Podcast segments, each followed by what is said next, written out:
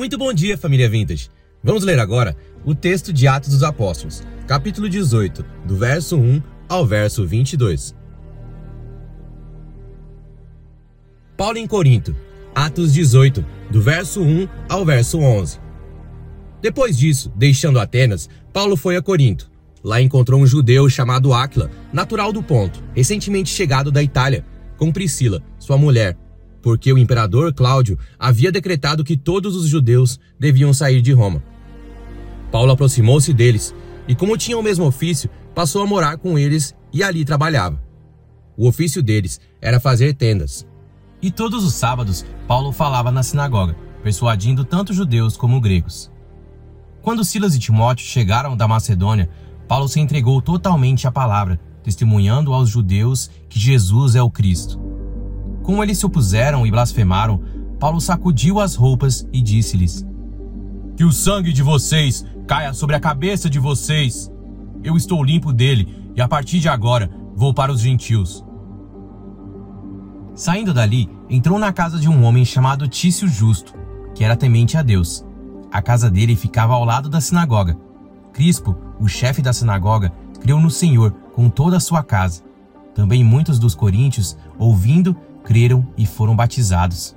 Certa noite, Paulo teve uma visão em que o Senhor lhe disse: Não tenha medo.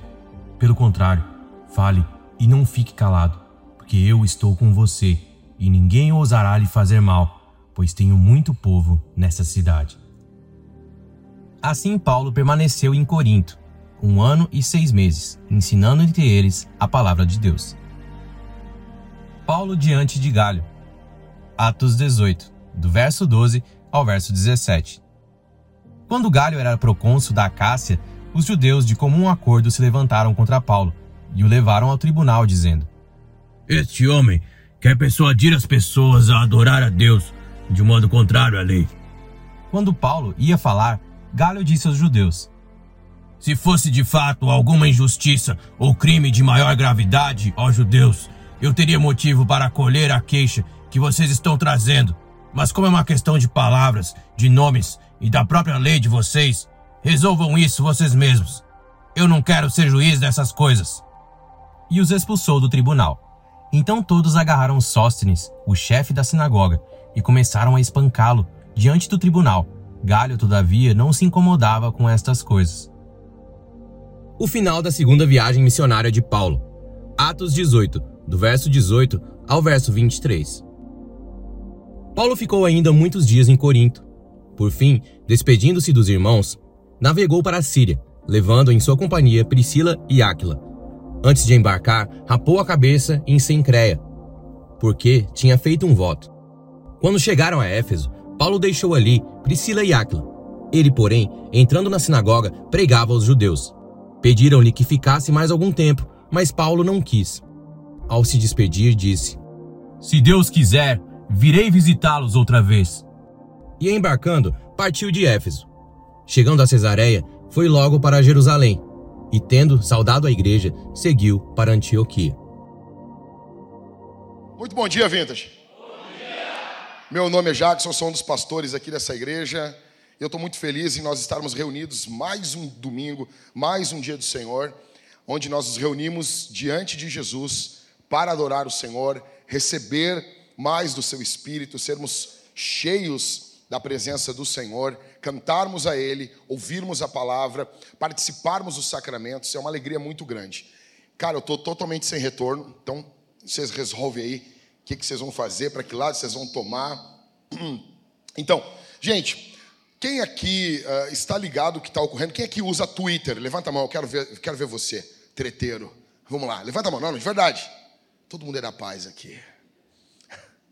Então, assim, aos demais, como é que está sendo a vida de vocês? Tá tudo bem? Tudo bem. Agora, só quem usa Twitter, né? A gente sabe que a coisa está complicada, né? Tá complicado, né, Matheus? Vocês viram as últimas notícias dessa semana? Vocês viram? Quem é que viu o, o ET no México? Quem é que viu? Gente, o governo apresentou um extraterrestre. Não tinha o que acontecer, não tinha, não tinha não tinha o que ocorrer, não tinha coisas para ocorrer. Eu estava falando sobre isso com o pessoal. Eu disse assim: eu, eu, a, a nós estávamos no prédio novo na quinta-feira e eu disse assim: vocês viram o que ocorreu no México? E os caras, não, pastor, ninguém usa Twitter ali, então tá todo mundo em paz. Tá todo mundo feliz, né? Veja, nós estamos vivendo dias extremamente complicados, complicados.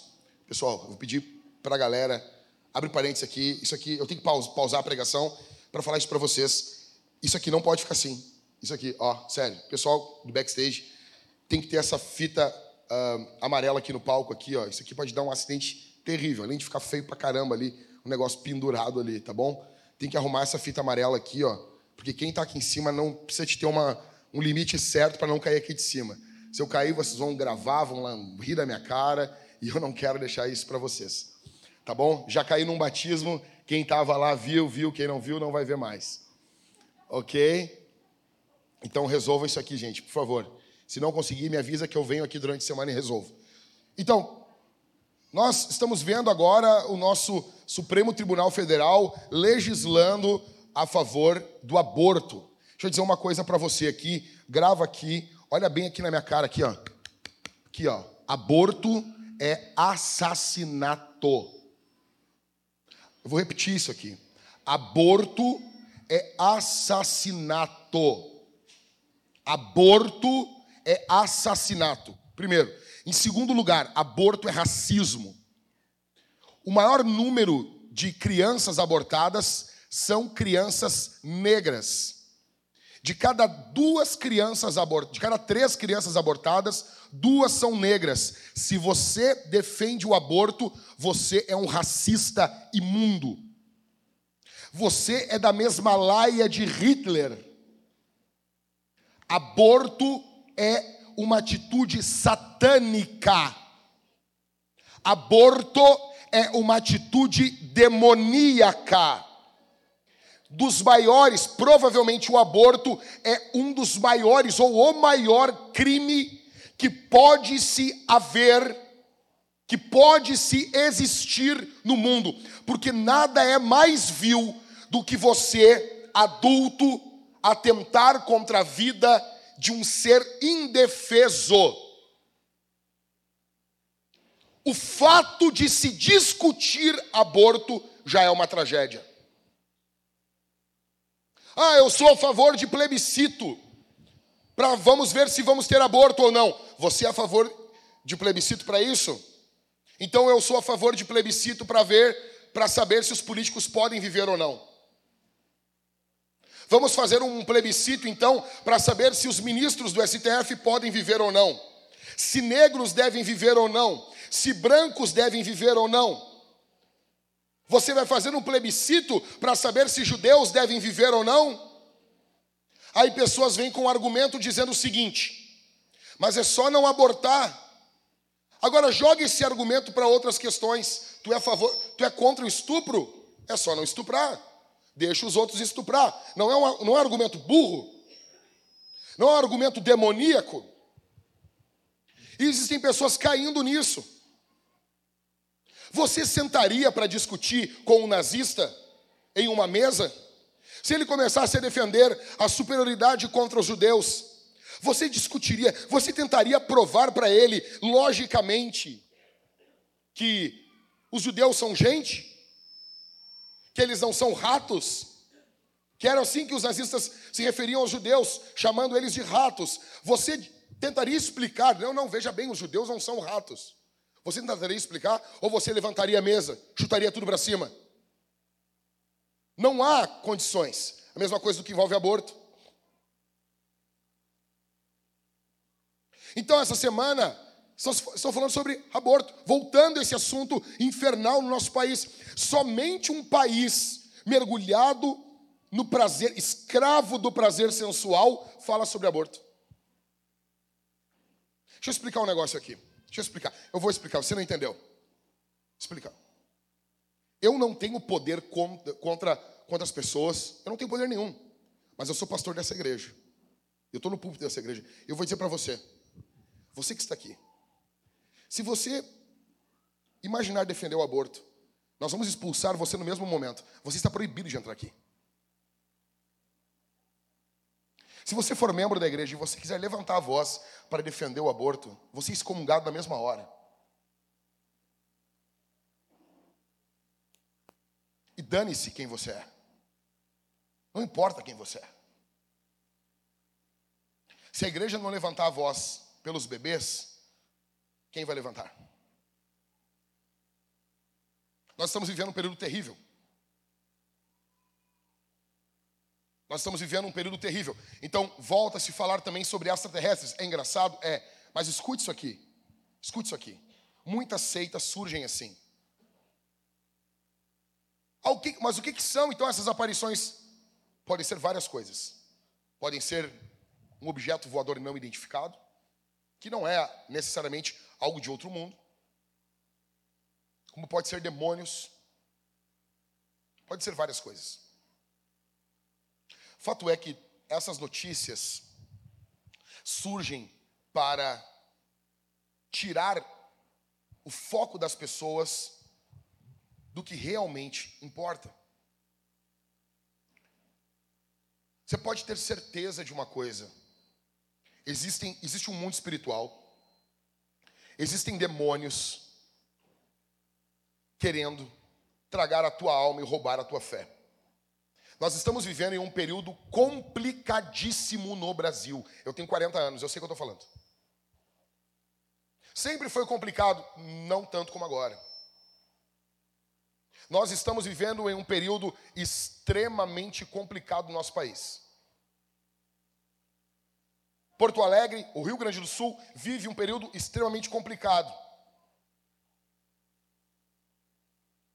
Depravação,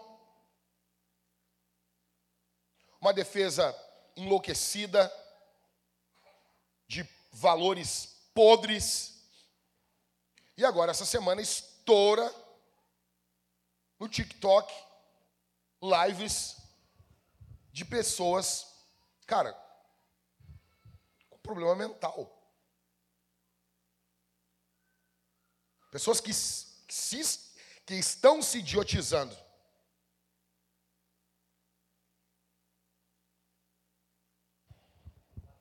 Aí você vê uma bestialização do ser humano, uma idiotização do ser humano,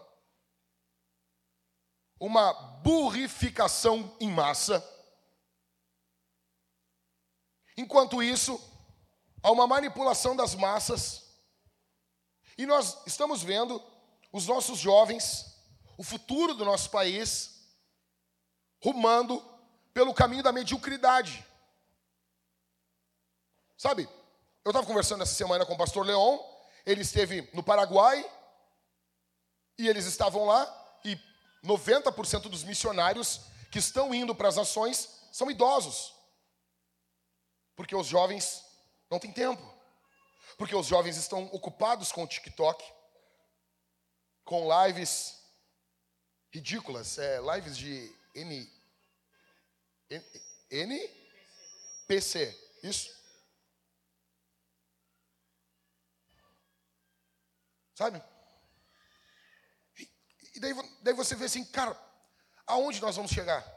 Esse é o mundo que nós estamos. A pergunta que fica é: tem como avançar? Tem como avançar nesse mundo? Então, o título desse sermão é: Os dias são maus, mas nem tudo está perdido. Nós vamos avançar. O apóstolo Paulo, ele estava vivendo em uma cidade, ele chega agora no capítulo 18, o, o, o, Pedro leu conosco aqui, ele chega em uma cidade extremamente depravada. Corinto era uma cidade muito depravada. Corinto tinha um termo que eles criaram, uma espécie de um verbo, corintianizar, em grego, que significava um pecado sexual, um, um, um ato sexual errado. Então, quando o, o sujeito cometia alguma coisa, alguma coisa libidinosa, fora do casamento, eles, eles diziam pela Grécia, pelo mundo, pelo mundo antigo, ele está corintianizando. Corinto era uma cidade portuária e ela tinha dois portos. Então você imagina, uma cidade do mundo antigo, no período que Paulo chega ali, ela tem mais ou menos 200 mil habitantes, que é muita, é muita coisa. Essa cidade chegou a ter 750 mil habitantes. Cara, é muito grande. É metade de Porto Alegre. Para o mundo antigo, que tinha um, uma população extremamente menor do que a nossa, era uma cidade muito importante. As três cidades mais importantes do mundo antigo, ali, do, do, do período de Jesus, do primeiro século, é mais ou menos, se não me engano, é Éfeso, óbvio, Corinto e Atenas. Atenas era uma cidade pequena em população, mas muito importante no que envolvia a cultura, a filosofia. No período que Paulo vai ali, Atenas ela não estava mais nos seus dias de glória, mas ainda tinham pessoas que iam lá para estudar. Agora Paulo chega em Corinto. Semana que vem ele vai chegar em Éfeso, mas agora Paulo está em Corinto. Paulo chega ali. É um centro comercial. Nós temos a prostituição desenfreada em Corinto. Por quê? Tem dois portos, as coisas para entrar na Ásia precisam passar por ali. Existem, óbvio, se tem dois portos, então o que envolve o mar é muito importante para Corinto. É muito importante. Logo, o deus adorado em Corinto era o Poseidon, o deus dos mares. Nós temos idolatria, nós temos prostituição, nós temos crimes, marinheiros que vão ali apenas, para se divertir. E é nessa cidade que Paulo está chegando. Ele sai de Atenas e ele chega em Corinto agora. É nessa cidade que Deus vai levantar uma igreja extremamente problemática. Muito problemática. Muito complicada. Se você quer ver como a cidade de Corinto é complicada, você lê a carta de Paulo aos Coríntios, a primeira carta. Aí Paulo chega ali, e nessa cidade Deus vai dar para Paulo quatro encorajamentos no meio do furacão. E esses quatro encorajamentos, eles são normalmente dados a pessoas que estão em missão em contextos difíceis. Porque o problema ali em Corinto era um problema extremamente de prazer, não tanto de perseguição. Nós temos ainda, ainda, uma certa liberdade no nosso país. Só que muitos não conseguem suportar as ofertas, os manjares que o mundo apresenta. E muitos estão sucumbindo. Nesse contexto, Deus dá para Paulo quatro encorajamentos para que Paulo continue avançando. Veja, o primeiro encorajamento que Deus dá, dá para Paulo. Deus encorajou Paulo através de um time fabuloso. O time de Paulo é um time muito bom. O que, que é isso, cara? Resolve aí, meu. Levanta, desliga ali, não sei. Pelo amor de Jesus. Bora.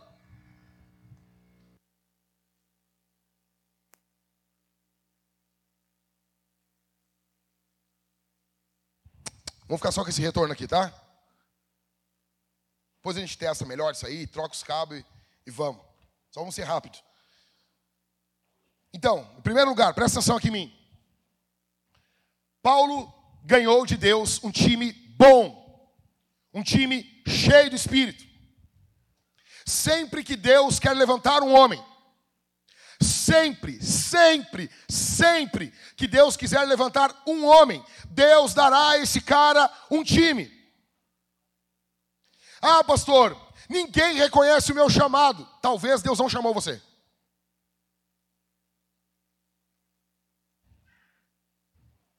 Ponha isso no seu cachimbinho e fume. Durma pensando nisso. Talvez Deus não chamou você. Ninguém vê chamado em você, ninguém apoia você. Pastor, ninguém me apoia. Ninguém, ninguém, ninguém. Mas Deus me apoia. Como que tu sabe que Deus te apoia? Como que tu sabe que Deus está com você? Sujeito sai aqui da igreja, eu vou plantar uma igreja, a gente chama ele, tu não tem condições, mas quem são vocês para dizer que eu não tenho condições? São pastores. Não tem condição nenhuma. Aí chama os amigos, não tem condições. Chama ah, os amigos, ah, os irmãos da igreja, não tem condições. Chama a mulher do camarada, não tem condição, pastor, desse camarada plantar uma igreja. E ele vai, baseado numa visão carnal. Ele planta uma igreja. Em dois anos ele está desviado, separado da mulher, e a mulher também desviada, separada do marido. Arrebentou o casamento. Ninguém confiava, ninguém acreditava, não tinha ninguém. E ele ficava aí espiritualizando uma coisa que devia ser analisada de forma, de forma mental, assim, de forma prática. Deus chamou Paulo, Deus colocou um time junto com Paulo. Escute isso aqui.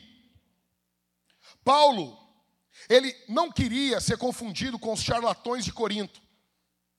Então ele chega em Corinto, encontra Priscila e Áquila, ele começa a fazer tenda para vender.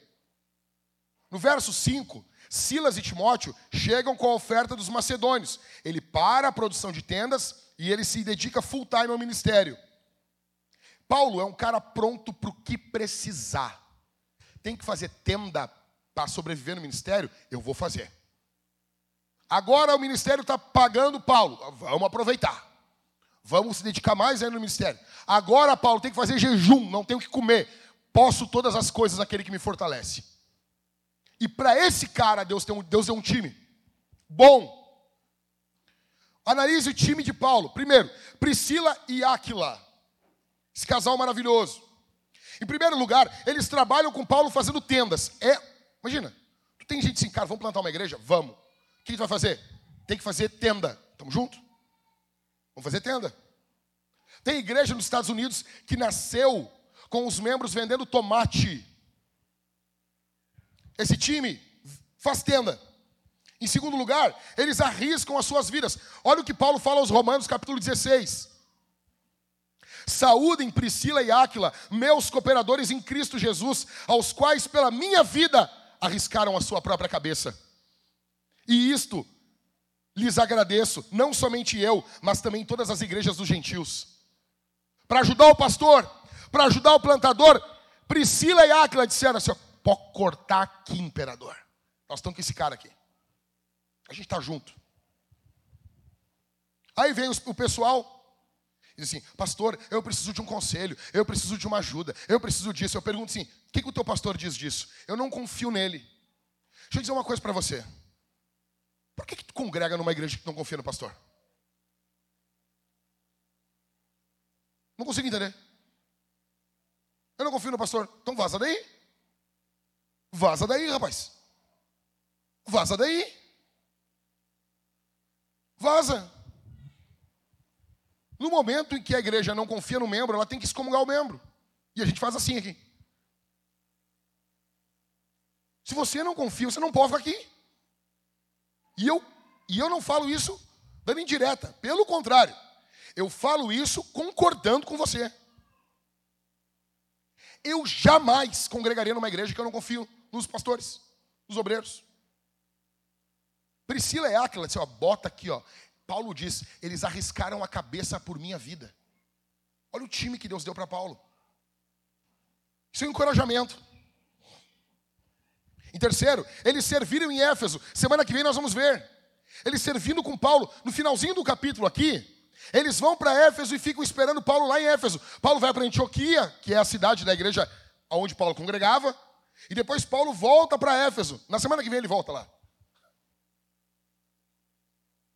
Em quarto, Priscila e Áquila abriram a sua casa para a igreja. 1 Coríntios 16, 19. As igrejas da província da Ásia mandam saudações. Também Áquila e Priscila mandam cordiais saudações no Senhor, juntamente com a igreja que se reúne na sua casa. Você tem noção disso? Você tem noção? Algumas escavações em Corinto encontraram casas que comportavam 300 pessoas. Provavelmente Priscila e Áquila são um casal com dinheiro. Primeiro, que eles estão toda hora viajando. Mora lá, mora aqui. Eles, eles são do BRIC. Faz tenda, vende. Então, talvez uma dessas casas grandes de Corinto era de Priscila e de. Ao ponto de ter uma igreja na casa deles. Porque as pessoas imaginam igreja nas casas com Pedro, Tiago e João, né? Você acha que uma igreja que, com cinco, seis pessoas ia impactar uma cidade? Não, não ia. Ia assim, não, não ia, não ia, não ia, não ia. Mas começamos com 12, pastor. Mas não ficamos com 12. Está te fomentando. Ok? Então, veja, Priscila e Áquila, um casal fenomenal. Daí depois o texto nos mostra Silas e Timóteo. Eles trazem uma oferta para Paulo que permite que Paulo fique full time no ministério. São dois solteiros abraçando a causa de Cristo, servindo no Evangelho, servindo na palavra. São dois solteiros comprometidos com a obra de Deus. São dois solteiros que estão olhando a obra de Deus, estão gastando a sua vida para que o velho apóstolo Paulo pregue. E eles estão se tornando pregadores, homens de Deus. Primeiro encorajamento que Deus dá para Paulo: um time. Um time. Plantador de igreja que está aqui me ouvindo. Você começa a ver que Deus está empurrando você para a plantação quando você começa a ver a qualidade do seu time. Não a qualidade de perfeição, mas a qualidade de paixão por Jesus, de entrega. Deixa eu abrir meu coração aqui para você. Deixa eu abrir meu coração para você aqui. Em primeiro lugar, nós não fazemos nada sozinhos. Não importa quão bom pregador você seja, não importa quão, como você cante, não importa se você toca de forma magistral, se você administra bem, se o teu GC é fabuloso, não importa o que você faça. Só tem um dom espiritual que é para edificação própria. Que é o dom que mais causa problema na igreja. Que é o dom de línguas. Que é o que mais causa discussão. Por quê? Porque é o único dom de edificação própria. Todos os outros dons, eles são para o outro. Todos os outros dons. Eu não, eu não, não consigo, eu não sou edificado pela minha pregação. Eu não fico pregando, ah, agora chego em casa e vou me ouvir pregando. Ai, oh, coisa boa ouvir esse sermão. Pelo contrário, tenho pavor de me ouvir. Tenho pavor de ouvir minha voz. Não sei como é que vocês aguentam. Então assim, o que eu tô, o meu dom não serve para mim, serve para você. O teu dom serve para mim. Nós estamos aqui adorando Jesus. Aí a Dani começa a cantar vou seguir. Como, como não chorar? Como não, não ter o coração arrebatado pelo Senhor? O dom dela não é para ela, é para mim. O dom de você é para o outro irmão. Os nossos dons são um para os outros. Nós não fazemos nada sozinhos. Nada sozinhos. Nada sozinhos. Você não é o Rambo. Você se lembra do Rambo 2? Você se lembra? O que, que ele foi fazer no Vietnã? Quem lembra? Foi fotografar. Sabia, sabia. O Dario sabe tudo. O cara é contratado para fotografar. Ninguém lembra disso aí. E na descida do avião, né, Dario? Do helicóptero se ferrou ali, né? Não era avião. Que ele solta do avião. Não, o que vão buscar é. Mas o cara cai, se enrola nos, nos fios lá, o cara não vai nem pular. ah, mas é esse cara aí que vai. Perde as câmeras, perde tudo equipamento caro pra caramba. Daí ele vai lá e encontra, um, encontra lá um, uma, uma japonesa lá. Vietnã, mas ah, hoje não dá, falei, não dá para trocar, né? O único amor dele, né? Aí ela vem com a pedrinha, isso aqui me dá sorte, Rambo. E o Rambo tira aquela faca, isso aqui me dá sorte. Quem se lembra disso? É muito bom. Ele vai sozinho lá, meu. Ele vai sozinho mergulha ele no cocô. Vocês lembram disso aí? O cara sozinho, meu, ele rouba um helicóptero, o meu helicóptero da Maria Fumaça saindo, aquela... ele bota os caras dentro do helicóptero lá, foge, chega lá, meu, ele volta, os caras, os cara, ele marcou de se encontrar com os caras, os caras chegam lá, tem toda uma trama política, não queria falar aqui duas horas sobre esse filme, esse filme é fenomenal. O primeiro é melhor, o dois é bom também.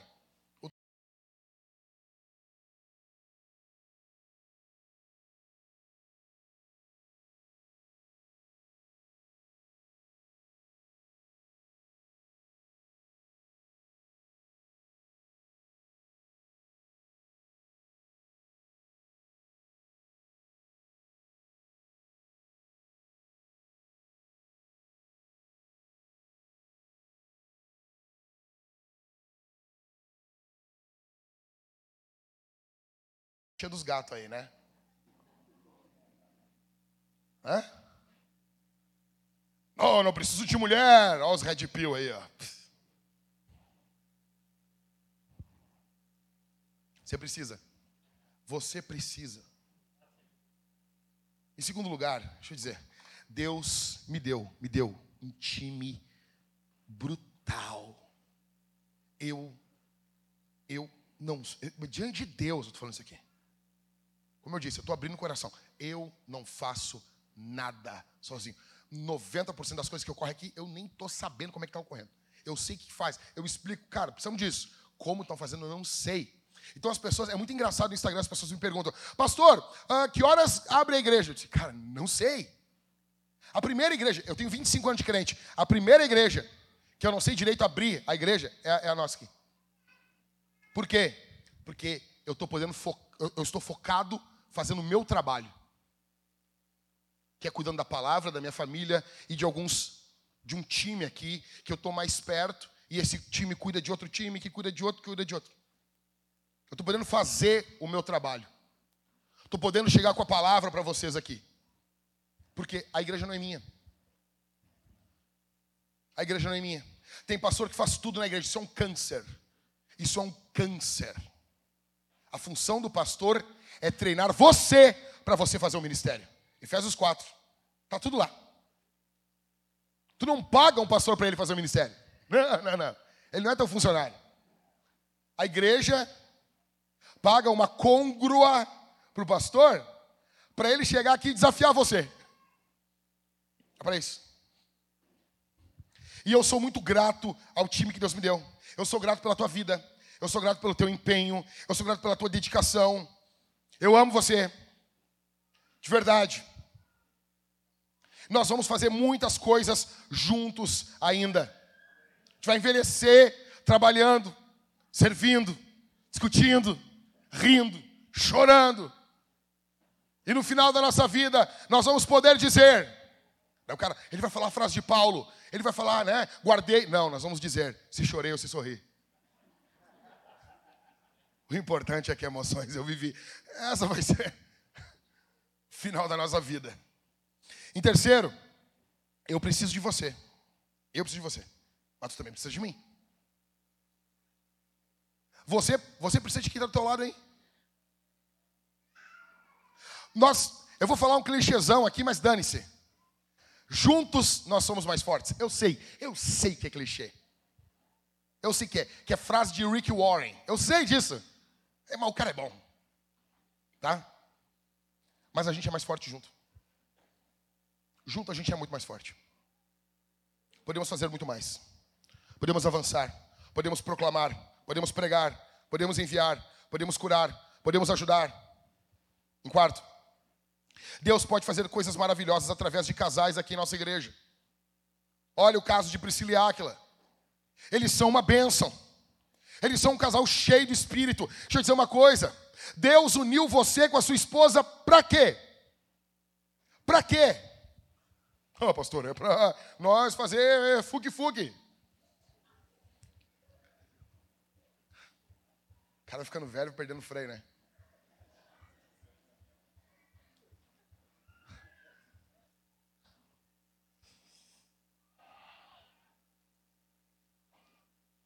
Cara, se o teu casamento não frutifica no reino de Deus, teu casamento não serve.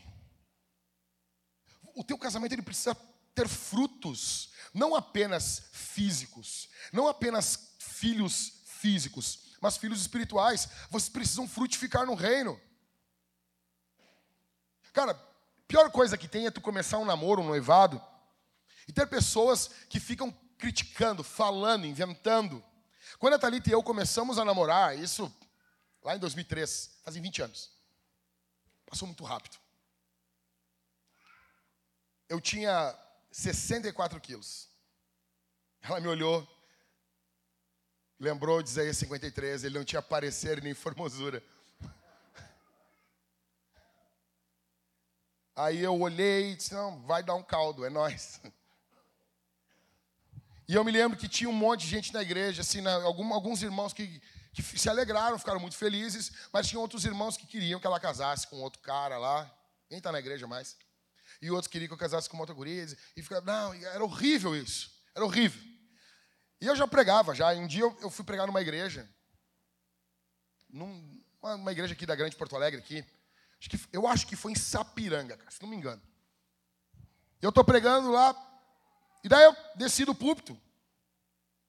Desci do púlpito assim, a gente era namorado ou noivo. Eu desci do púlpito, vem um irmão assim com o celular assim, com os olhos regalados assim. irmão, é, é para ti. Eu, como assim para mim? Aí ele disse, é, é um amigo meu. Ele está lá em Santa Catarina, numa consagração no monte. E é para ti, pastor. Nem era, pastor, é para ti. Eu peguei o telefone. Quando eu fui botar aqui, já tinha Haganai, Haganai, tinha uns, já tinha uns, uns xalabalá, né? Eu fui botar. E começou aqueles Haganai. Eu, o que, que é isso, rapaz? E o cara disse assim: Eu te chamei. E até ele estava comigo. Foi uma das primeiras que ela foi comigo, eu fui, eu fui pregar. E eu botei essa menina do teu lado para vocês juntos fazerem a minha obra. Assim, velho. A gente quase saiu dali marcou o casamento. Deixa eu explicar para você. Se você é casado, o teu casamento tem que ecoar algo no reino de Deus. O teu casamento precisa ecoar. Você leia sobre Priscila e Áquila. Semana que vem, eles vão sentar com o grande Apolo. E eles vão explicar a palavra de Deus para Apolo. O teu casamento, teu namoro, teu noivado. Eu sei que isso aqui soa muito eu escolhi esperar, e eu tenho pavor do escolhi esperar. Eu tenho pavor disso aí. Pavor disso aí. Tá? Mas é se o relacionamento que você tem não te empurra para mais perto de Deus, é só clichê hoje, né? Azar. O teu relacionamento não serve. O teu relacionamento não serve. Em terceiro, em, em quinto, solteiro. Não desperdice a tua solteirice. Tem gente, uma coisa é, olha, vem. Eu, eu, fui, eu fui comprar um teclado agora, fui comprar um teclado na, na Fast Shop. Enfim, não, vou entrar no mérito. Fui comprar um teclado pro computador lá, que o meu teclado não estava pegando bem e tudo. Fui comprar um teclado. Aí eu olhei o teclado, caminhei pelo shopping lá, pum, achei um teclado legal lá.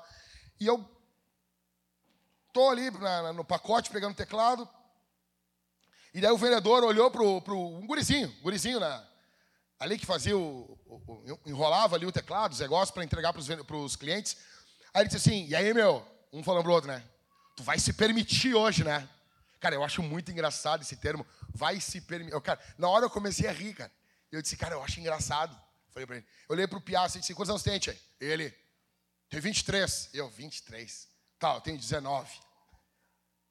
Aí ele, eu, tu tá namorando, meu? Aí ele, não, 19 anos. Não tô namorando, eu sou cafajeste.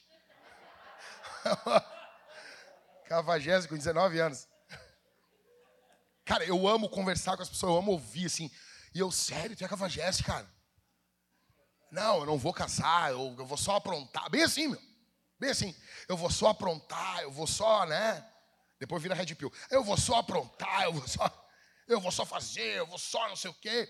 E prometendo um monte de coisa. Eu disse, cara, esse cara falando isso pra mim. Mas tu que não promete pras gurias, cara? Não, que eu vou fazer, que eu vou acontecer. Bom, enfim, não é mais forte seu conto que esses caras fazem. Aí, eu tô ali, e ele perguntou, tá, e tu é casado? Eu disse, sou casado. Sou casado. Casei com 22 anos. E ele regalou o olhão. Eu tenho 40, falei pra ele. E a minha mulher, quando casou comigo, tinha 19 anos. Gente está casado há 18 anos. Aí eu disse assim: é que daqui a pouco tu não tá achando a mulher certa, né, cara? Não tem como tu casar mesmo. É até bom que tu não, não case mesmo. E muitos, e muitos, ou vivem uma vida de caça, são caras que são caçadores, e se você é um caçador, nós vamos caçar você e vamos expulsar você. Aqui a gente caça caçador. Ou outros não. O cara vive, não, não, não, não, não, não, pastor. Veja bem, eu tenho que esperar. Eu tenho que esperar. Eu tenho que esperar. Eu tenho que esperar. Eu vou esperar a varoa perfeita, perfeita, perfeita, perfeita. Cara, te enxerga, meu. Tu é feio, cara. Tu é feio. O cara é feio, tem bafo. O cara é fedorento, cara. Não dá, velho. Tá, tá te achando demais. Tá pensando muito de ti. Só que assim, enquanto você é solteiro, aproveite a sua solteirice. A solteirice é um dom, um presente de Deus para você. E esse time de Paulo tem solteiros também. Você pode ser útil na obra de Deus. Você pode ser útil no Evangelho. Em sexto, Deus não quer que nós sejamos ricos, mas sim que sejamos todos amigos. Nem todos aqui vão ser ricos, mas todos nós podemos ser amigos. Todos nós podemos ombrear a causa um do outro. Em sétimo, essa frase o Rodrigo disse para mim, no início da vintage. O Rodrigo disse: Eu não imagino viver a minha vida cristã longe de ti. Deixa eu dizer uma coisa para você, vintage. Eu não me imagino servindo a Jesus em outro lugar. Eu amo essa igreja. Em oitavo, eu tenho certeza que Deus tem um amanhã poderoso e maravilhoso para nós. Deus deu um time maravilhoso para Paulo. E eu tenho visto ele fazendo isso a mesma coisa na minha vida. E eu creio que ele vai fazer na vida de alguns plantadores a mesma coisa aqui também. Em primeiro lugar, então, prime o primeiro encorajamento, Deus encorajou Paulo através de um time fabuloso. Em segundo, Deus encorajou Paulo através da oposição. A oposição vem contra Paulo. Olha só, verso de número 6. Como eles se opuseram e blasfemaram. Rápido comigo aqui. Olha só. Sete coisas que o diabo não quer que você se lembre nos momentos de oposição. Primeiro, lembra? Mais avanço.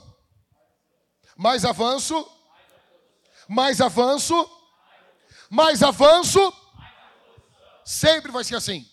Ou seja, está tendo oposição? Tá, pastor. Então eu estou avançando. Eu estou avançando. Em segundo, a oposição, ela pode ser uma bênção de Deus para o teu ministério.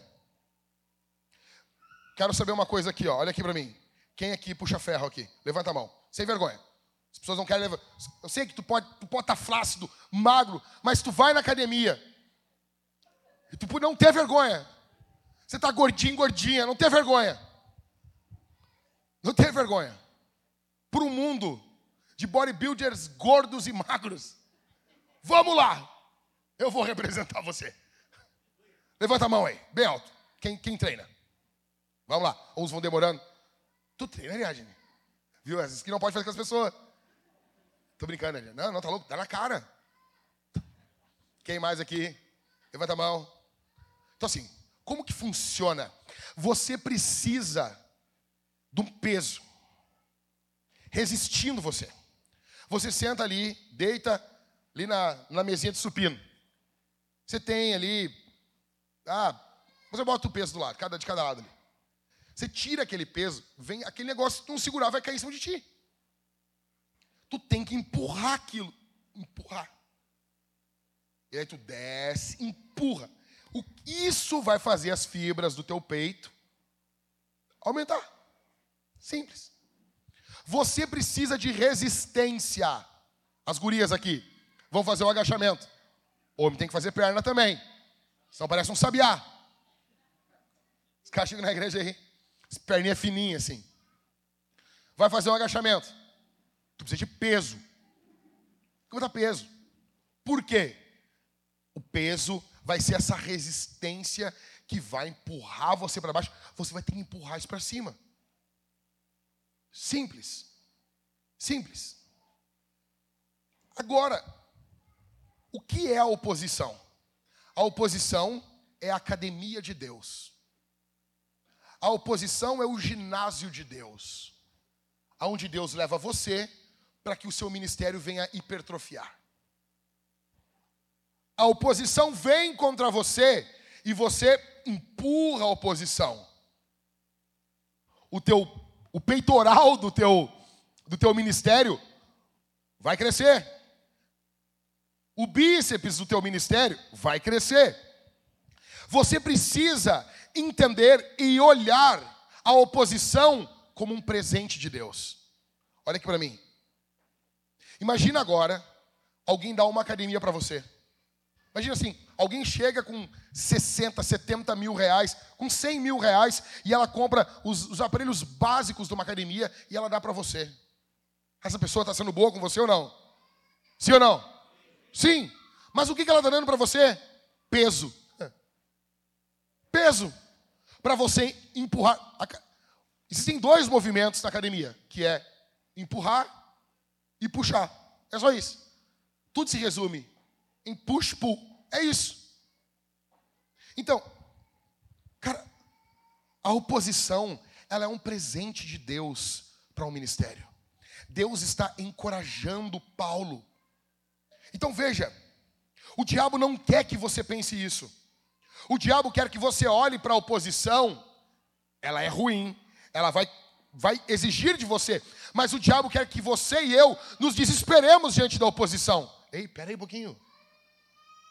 A oposição nos prepara para níveis mais elevados do ministério. Eu vou repetir. A oposição prepara mulheres e homens comuns para eventos extraordinários. Deus está preparando Paulo para eventos muito mais sérios. Em terceiro, o diabo não quer que você se lembre disso. Deus abre portas que o diabo não consegue fechar. 1 Coríntios 16, 9 diz assim: Porque uma grande porta, uma grande e oportuna porta se abriu para mim e há muitos adversários. Uma porta grande, oportuna, abre para Paulo e tem muitos adversários. O diabo não quer que você se lembre disso. A porta que Deus abre, o diabo não fecha. Só que, só que Deus vai abrir um caminho para você e terão adversários. E você fica pensando, e agora? Será que o Senhor Deus está comigo? E agora? Será que nós vamos avançar? E agora? Será que vamos conseguir? O diabo não quer que você se lembre também disso aqui. Quarto, foque-se naqueles que abraçam a mensagem. Verso 6. Como eles se opuseram e blasfemaram, o que, que Paulo fez? O que, que Paulo fez? Verso 6. Está com a Bíblia aí, gente? O que, que ele fez? Sacudiu o quê? O pó. Sabe aquela poeirama do Oriente Médio lá?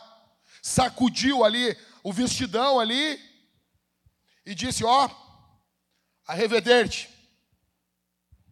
Adeus. Fui. Toque me voe. Tchau. Paulo está dizendo: vocês receberam uma oportunidade e vocês desperdiçaram essa oportunidade. Agora eu vou para os gentios. Verso 6. Sabe por que muitas igrejas naufragam? Porque elas ficam insistindo em gente que não presta. Ah, pastor, mas todo pecador não presta. Ah, plantar batata, rapaz. Tu entendeu o que eu estou falando? Tem gente que não tem jeito. Tem gente que nem o sangue de Jesus. Ah, pastor, mas como assim? A Bíblia não diz que a graça pode se tornar vã? Tem gente que não quer. Não, pastor, não. Ah, então tem ninguém no inferno, então. Não tem ninguém no inferno. Não adianta. Tem gente que a igreja vai insistir, vai insistir, vai insistir, vai. Velho, deixa eu explicar. Se você não der frutos, você vai ser cortado, velho. O espírito que age em você, ele tem que ter alguma manifestação de poder na tua vida. Você tem que ter poder. Você vai pecar, você vai errar, mas você vai crescer em arrependimento. Você vai crescer em santificação. Você, o poder de Deus tem que crescer em você contra o pecado. Que Espírito Santo é esse que age em você? Você não consegue vencer a mentira. Você não consegue vencer nunca a pornografia. Que que, que, que é isso, cara?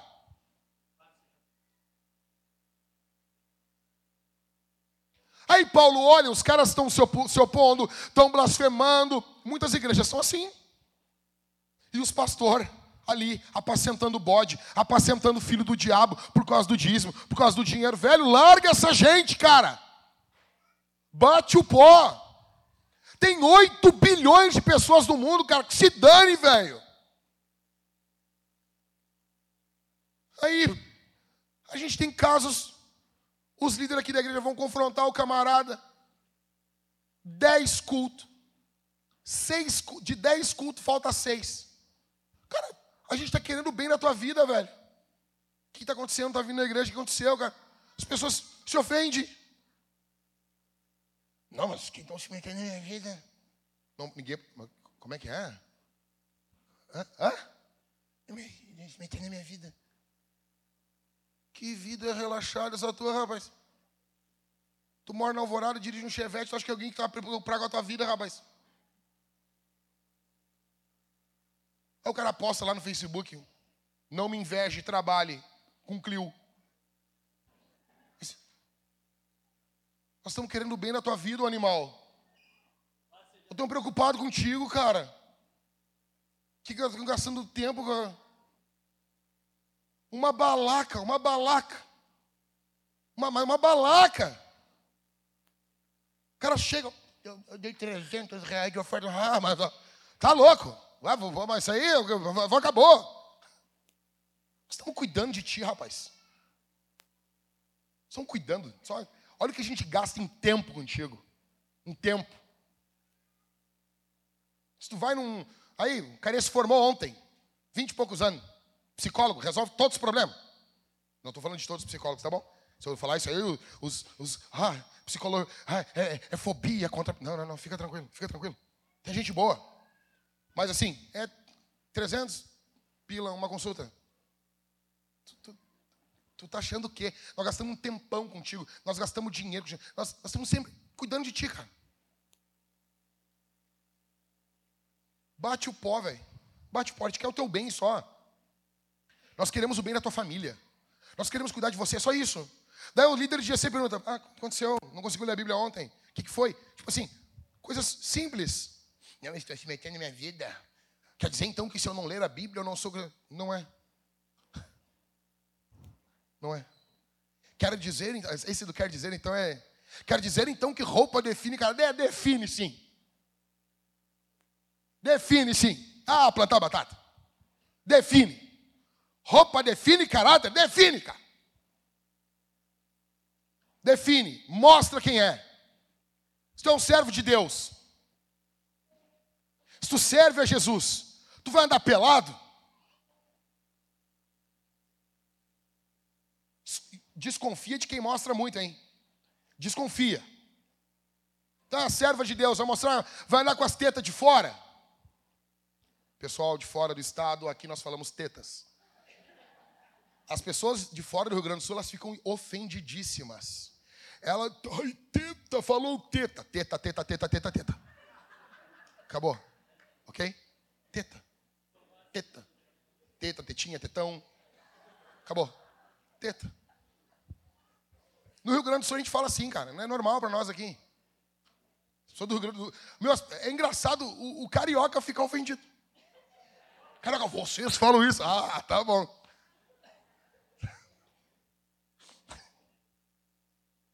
Então, assim, pastor, foque-se, foque-se em quem abraça a mensagem. O diabo não quer que você se lembre disso.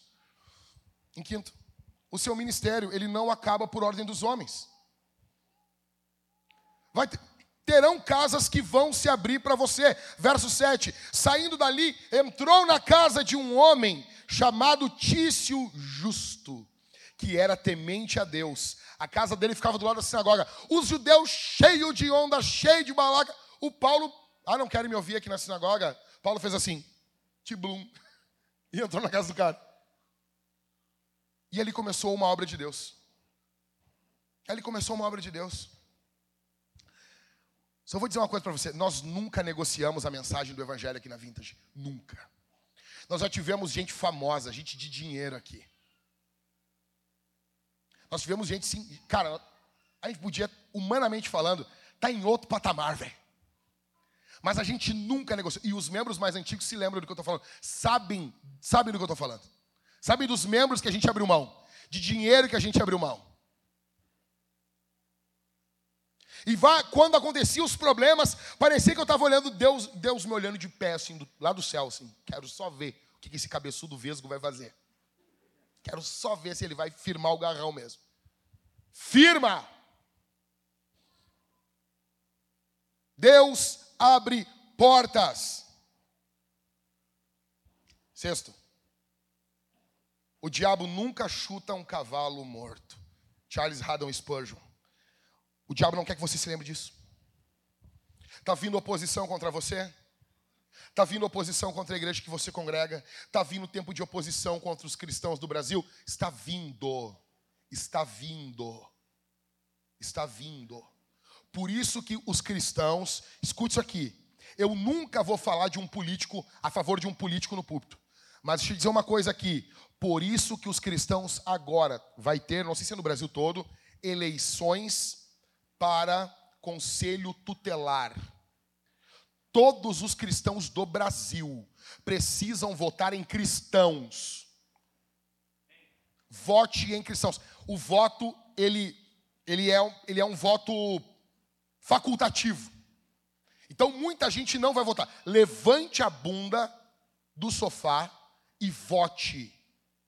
E vote. E vote. Eu, como cidadão, tenho pessoas que vão indicar no meu círculo de amizades. Nunca no púlpito, nunca na igreja. Nós não fazemos política aqui dentro. Mas eu sou um cidadão. Vote em cristãos para o conselho tutelar. Isso é seríssimo. Seríssimo. Seríssimo. Por quê? Porque está vindo um período de oposição contra a igreja. Mas que, por que, que está vindo oposição contra a igreja? A igreja está fazendo algo no Brasil. Ah, pastor, eu, eu vejo pregadores descendo a lenha na igreja. E às vezes com razão. Mas às vezes passa da medida também. Ah, se Deus está com esse número crescente de evangélicos, por que, que temos um Brasil tão podre? Já parou para pensar que poderia ser pior? Já parou para pensar? Que poderia ser pior? Já parou para pensar que a situação do Brasil poderia ser muito pior? Eu não conheço no Brasil uma igreja de uma cidade tão, tão linda, tão forte como é a igreja do Rio de Janeiro.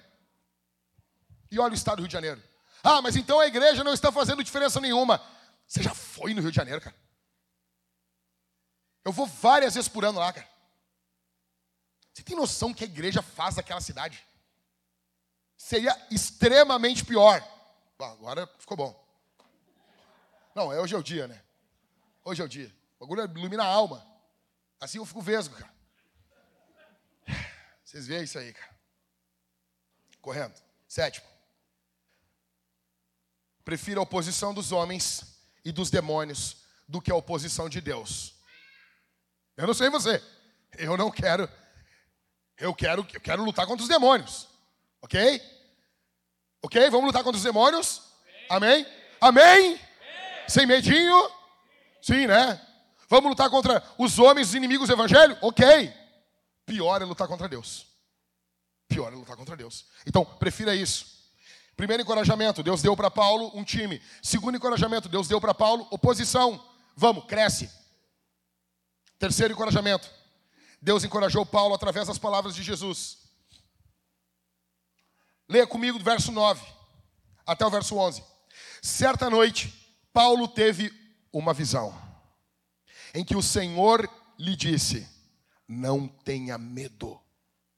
Pelo contrário, fale e não fique calado, porque eu estou com você, e ninguém ousará lhe fazer mal, pois tenho muito povo nessa cidade. Assim, Paulo permaneceu em Corinto um ano e seis meses, ensinando entre eles a palavra de Deus. Olha isso aqui, cara. Terceiro encorajamento. Deus encorajou Paulo através das palavras de Jesus. Diante das oposições,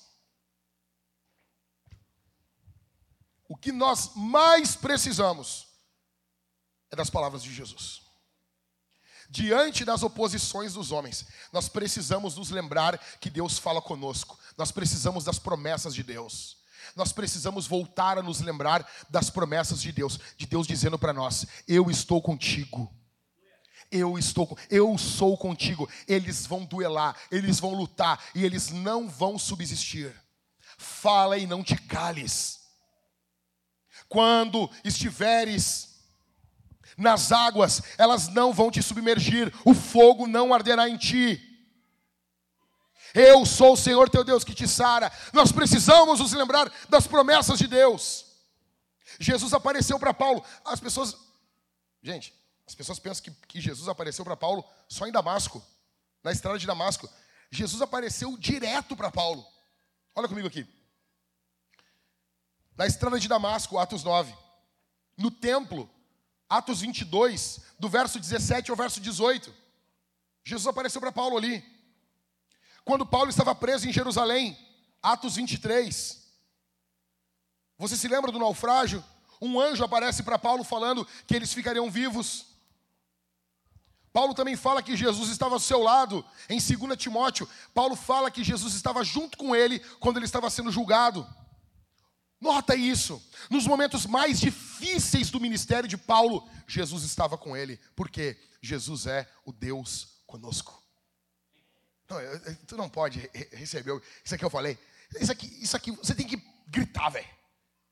Isso aqui vale muito mais do que um gol do Grêmio numa final contra o Inter aos 47 minutos do segundo tempo. Sabe aquele gol bonito? Tô brincando, Colorados, vocês vão ser campeões da América esse ano. Quem é Colorado que está iludido aqui? Levanta a mão, deixa eu ver. Aqui. Estão todos iludidos. Está iludido, né, Ariadne? Está tá iludido, né? Estão todos iludidos. Isso aí. Diabo é sujo, né? Tadinho, eu fico com dó. Mas tudo bem. Cara, veja, isso aqui é muito mais, mais importante do que uma final de Libertadores. Vocês, Colorados, sendo campeões. Depois de quantos anos sem ganhar nada? Sendo humilhados, combalidos. Isso aqui é muito mais importante. Jesus estava com Paulo Jesus estava do lado de Paulo, os demônios queriam destruir Paulo, os demônios queriam acabar com a vida de Paulo, os homens queriam acabar com o ministério de Paulo, mas Jesus estava ali do lado, porque Jesus é aquele que está do nosso lado, porque Ele é o Deus conosco, Ele não está distante, Ele está junto da gente, Ele conhece a dor, Ele sabe o que é palmilhar essa terra, Ele sabe o que é ser ofendido, Ele sabe o que é enfrentar a oposição dos homens, Ele sabe o que é confrontar os demônios, Jesus é o Deus conosco. Se você acredita nisso, levanta sua mão, aplauda o Senhor, glorifique o Senhor. Ele é o Deus conosco, Ele está com você, Ele está com você, Ele é o Deus conosco. Aí Paulo está ali, velho. Paulo está junto com Jesus, Jesus está com ele. E você tem que entender algumas coisas. Pessoas que ouvem Jesus fazem algumas coisas. Cinco coisas que pessoas que ouvem Jesus fazem. Primeiro, elas vencem o medo. Verso 9. Certa noite, Paulo teve uma visão que o Senhor lhe disse: Não tenha medo. O medo é um espírito. A Bíblia diz que Deus não nos deu espírito do medo, o medo é um espírito.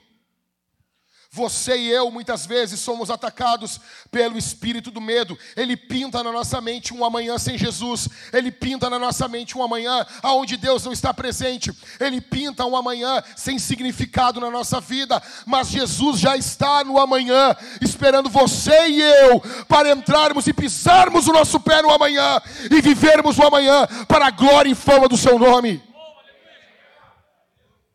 A primeira coisa que Jesus disse para Paulo: não tenha medo. Por que, que ele fala isso? Porque é óbvio que Paulo estava com medo. É óbvio, Paulo é um homem.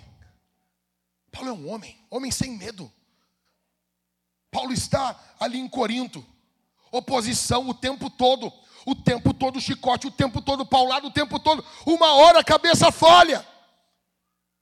Daí o Senhor aparece para Paulo. Imagina isso, a primeira coisa que Jesus fala para ele: não tenha medo. Uau! Esse é o Jesus que conhece os nossos corações. Esse é o Jesus que conhece as nossas emoções. Esse é o Jesus que conhece as nossas fraquezas. Esse é o Jesus que sabe aonde a porca aperta, ele sabe onde dói, ele conhece. Hebreus fala, ele foi tentado em todas as coisas, ele é o nosso sacerdote perfeito, ele foi tentado, ele conhece a nossa natureza, ele sabe o que passamos, ele sabe as dificuldades, então ele pode olhar na tua cara, ele pode olhar no teu rostinho bonito aí, tratado a creme do Avon, e dizer para você: não tenha medo, não tenha medo, não tenha medo, não tenha medo! Primeira coisa, pessoas que ouvem Jesus. Se você ouve Jesus, você vence o medo. Segunda, elas pregam. Verso 9. Paulo teve uma visão em que o Senhor lhe disse: Não tenha medo, pelo contrário, fale e não fique calado. Qual é o contrário do medo? Pregação. Pastor, quero ser pregador, vença o medo. Pastor, quero pregar o evangelho, vença o medo. Vença o medo. É, deixa eu dizer um negócio para você. Deixa eu te falar um negócio. Quando começou aquela celeuma, os caras me detonando, mandando ameaça, ameaça, ameaça durante a semana, foi um inferno, cara. Foi um inferno. E ameaça, e ofensa, e cara, e vai, e vai. É, eu vou desgraçar tua vida, vou destruir tua vida, sou intolerante. Eu, nossa, eu sou intolerante. E ameaça, e não sei, e faz, vai acontecer. Cara, tu, tu sabe o que é subir no púlpito no final de semana? Cara, quando tu prega, tu está exposto. Está todo mundo sentado e tu está de pé. Eu não tenho um corpo muito pequeno. Ou seja, eu estou bem exposto. Eu tenho uma cabeça grande, 64 centímetros. Se você já mediu a sua cabeça, é porque ela é grande. Nenhuma pessoa em sã consciência mede a própria cabeça.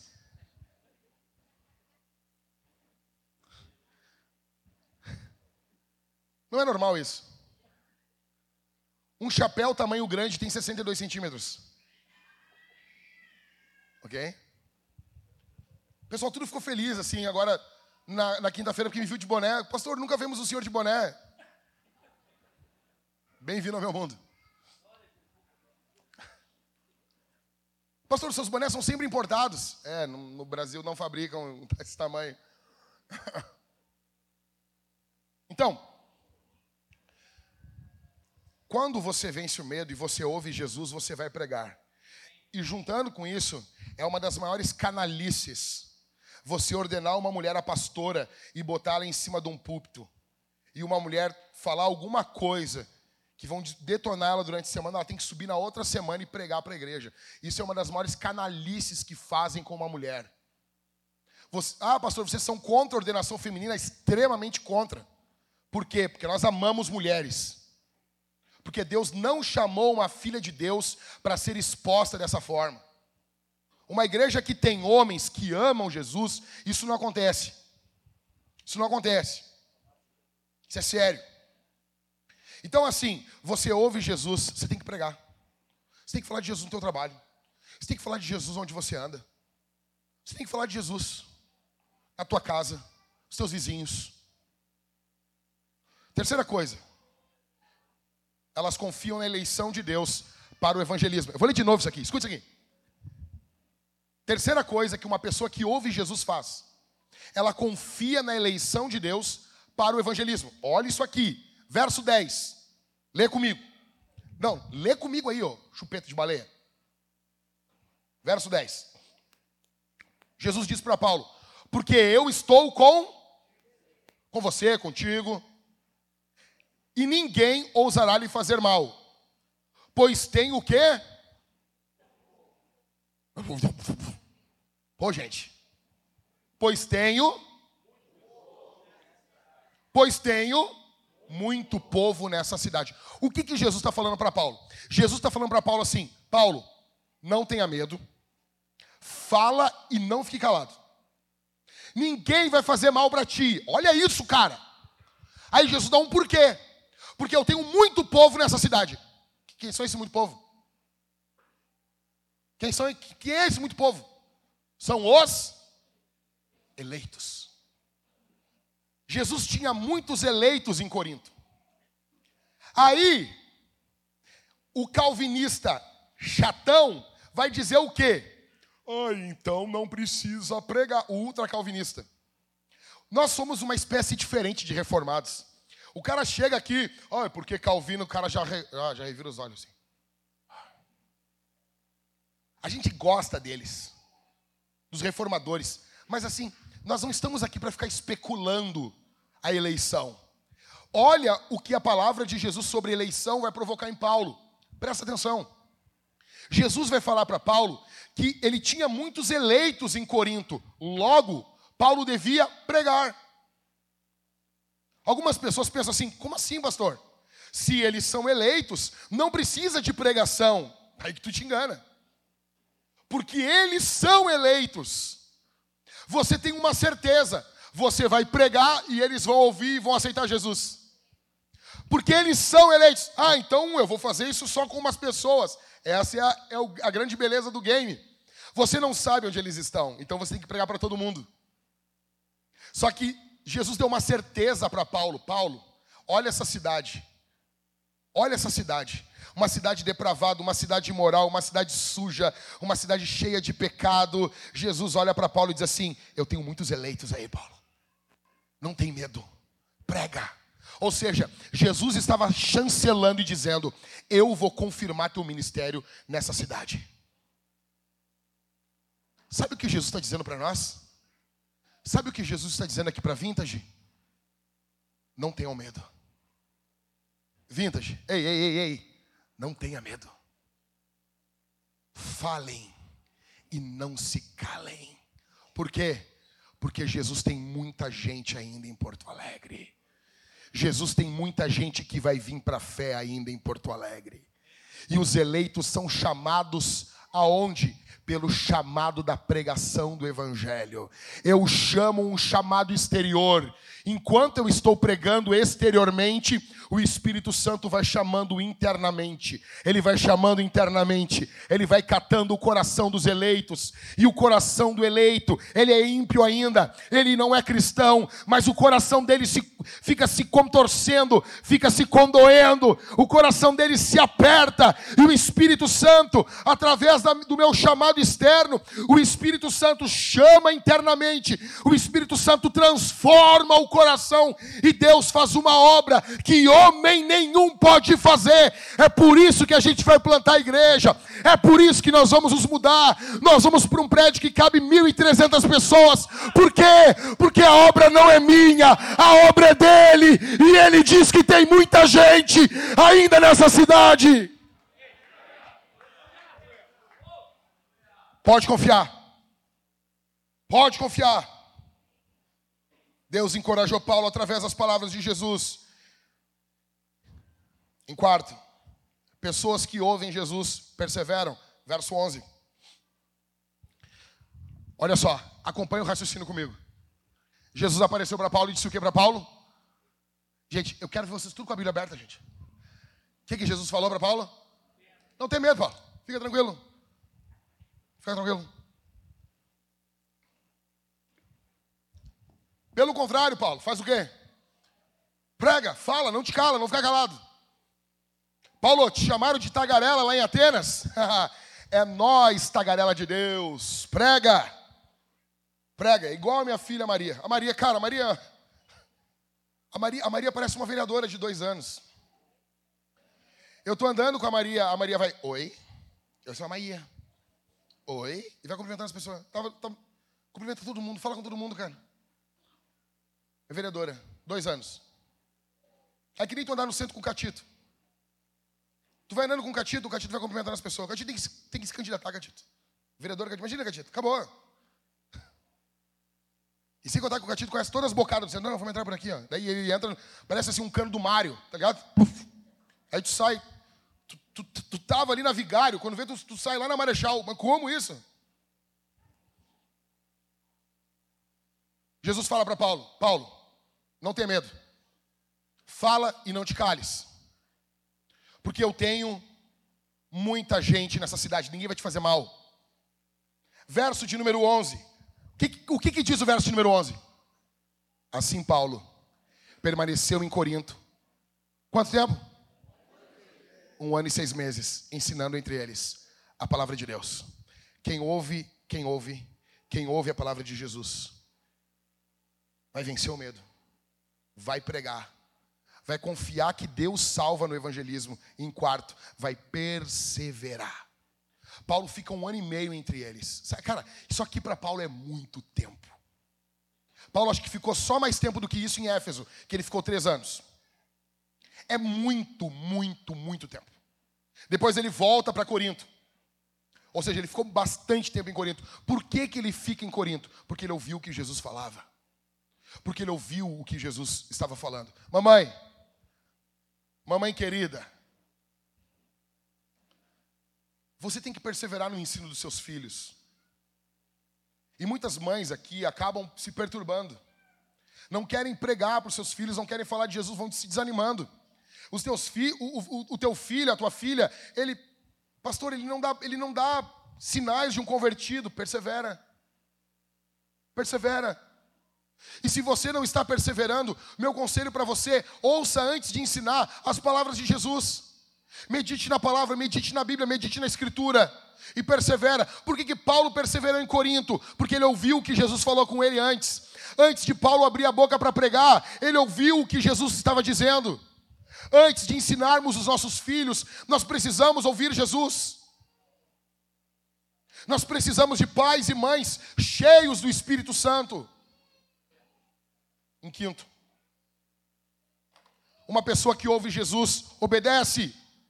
Obedece. Paulo permaneceu ali, não apenas perseverou, Paulo obedeceu o que Jesus disse. Por que, que muitos cristãos não obedecem a palavra? Porque eles não ouvem Jesus. O seu ouvido está cheio de porcaria do mundo, cara. Você só ouve porcaria do mundo. Você só ouve lixo do mundo. Como que você vai ouvir Jesus? Deixa eu dizer um negócio para você. Desde criança, quando eu vou no otorrino, e sempre quando eu vou cortar o cabelo com o Gabriel, com os guris, eu digo assim, cara, eu, eu posso ter lavado minha orelha duas horas antes. Eu digo para os guris, a minha orelha está suja. Eu sou um cara limpinho, eu falo para os guris. Não pensa mal de mim. Vários otorrinos diziam, ah, tu tem super produção de cera. Eu sei que isso não é algo bom, ok? Então eu já fiz várias lavagens do ouvido. E é muito louco. Os caras botam um líquido quente no teu ouvido e tu sai ouvindo frequências que tu não ouvia, tipo o S, tu sai ouvindo. Então, melhor coisa que tem. Sabe? E, cara, é muito bom ir no torrino fazer lavagem. É muito bom. É muito bom. E o que é verdade no mundo físico é verdade no mundo espiritual também. Talvez você, como eu, você tem muita sujeira no ouvido. Você precisa que o Espírito Santo limpe você. Você está ouvindo muita porcaria. Você está vendo muito noticiário. É bom, um limite é bom. Mas você precisa moldar a sua mente, o seu ouvido, a sua audição a sua cosmovisão pela palavra do Senhor. Muitos aqui estão moldando a sua vida com base nas notícias, com base nas músicas. Ah, pastor, eu falar de música mundana, óbvio, óbvio. Toda música que louva os valores do mundo, ela é uma música mundana. E o que mais nós temos hoje em dia são músicas que louvam esses valores da presente era. Você não tem que ouvir isso. O que louva os valores da presente era, você não deve ouvir. Obedeça. Primeiro encorajamento. Deus deu para Paulo um time fabuloso. Segundo encorajamento, Deus deu para Paulo oposição. Terceiro encorajamento, Deus deu para Paulo as palavras de Jesus. Quarto e último encorajamento. Deus encorajou Paulo através da sua vontade. Paulo é um homem experimentado. E ele sabia que a vontade de Deus, olha, presta atenção aqui. A vontade de Deus para a vida dele era algo seguro.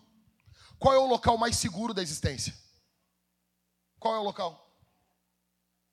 Qual o local, gente?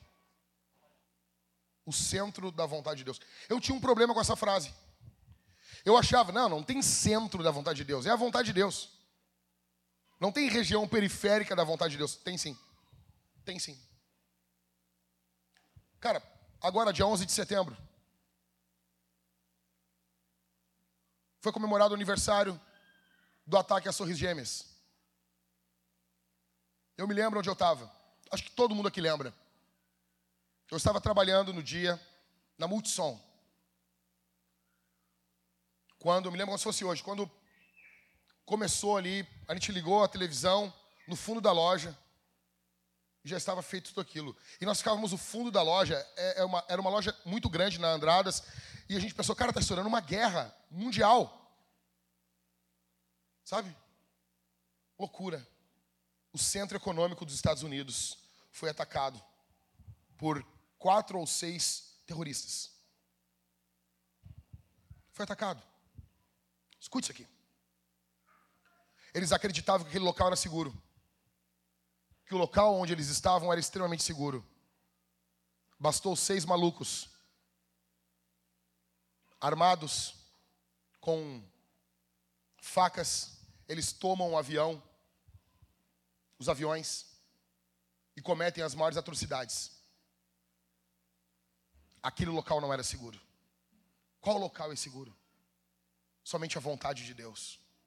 É por isso que o apóstolo Paulo vai dizer: segue comigo no verso 18, estamos caminhando para o final do sermão. Paulo ficou ainda muitos dias em Corinto. Por fim, despedindo-se dos irmãos, navegou para a Síria, levando em sua companhia Priscila e Áquila. Agora ele saiu de Corinto. Antes de embarcar, rapou a cabeça em Sencreia, porque tinha feito um voto. Você fez um voto? Cumpra. Você fez um voto? Cumpra. Paulo provavelmente ele estava encerrando o voto dele. O voto não era de ficar careca. Provavelmente Paulo tinha feito um voto de Nazireu por um período. E agora Paulo estava encerrando o voto. E ele, Paulo, passou a máquina. Por que, que Paulo fez isso? Porque Paulo não é casado. Vai tu mandar no teu cabelo. Não dá. Segue. Verso 19: Quando chegaram a Éfeso, Paulo deixou ali Priscila e Áquila. Ele, porém, entrando na sinagoga, pregava aos judeus. Pediram-lhe que ficasse mais algum tempo, mas Paulo não quis. Paulo faz o que quer, né, meu? Paulo é muito louco. Por que, que ele faz o que quer? Porque ele não é casado.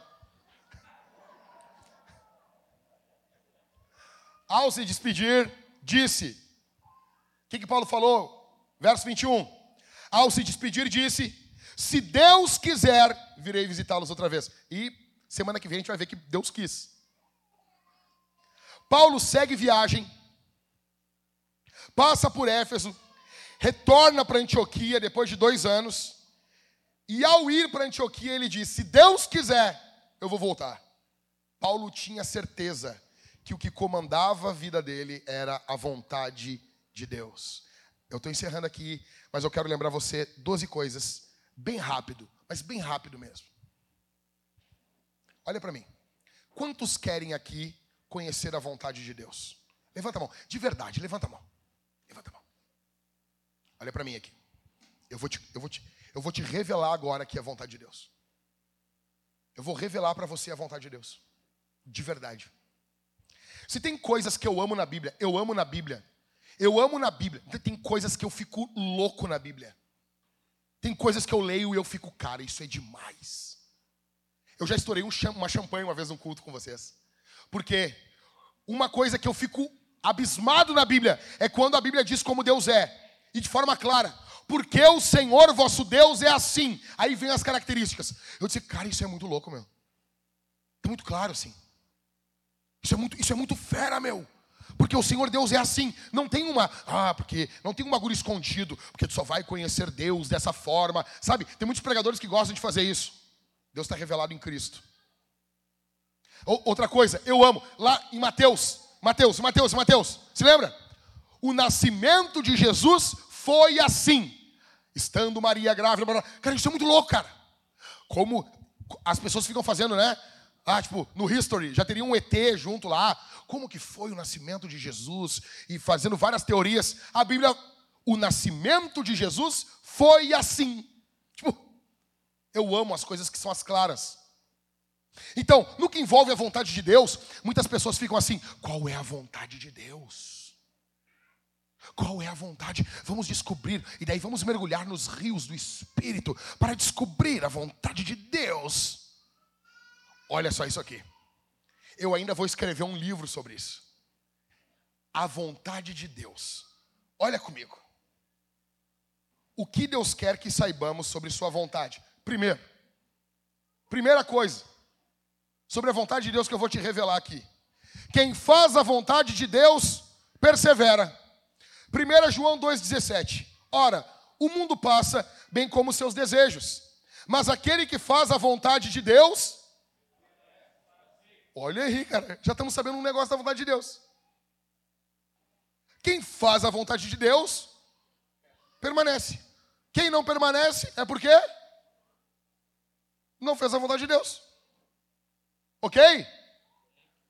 Tu não deu um pulo, cara. Porque não deu um glória, não deu um grito.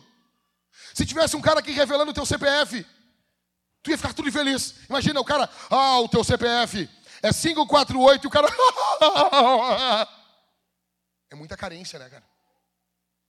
é muita carência. Nada contra dons de revelação, eu acho fenomenal isso. Mas revelar CPF. Revelar RG. Eu ainda vou fazer mais de um RG. Sabe, pode ter um, um policiado, né? Você sabe disso, né, gente? O cara vai revelar meu RG e dizer de qual estado. Então, olha isso é a Bíblia.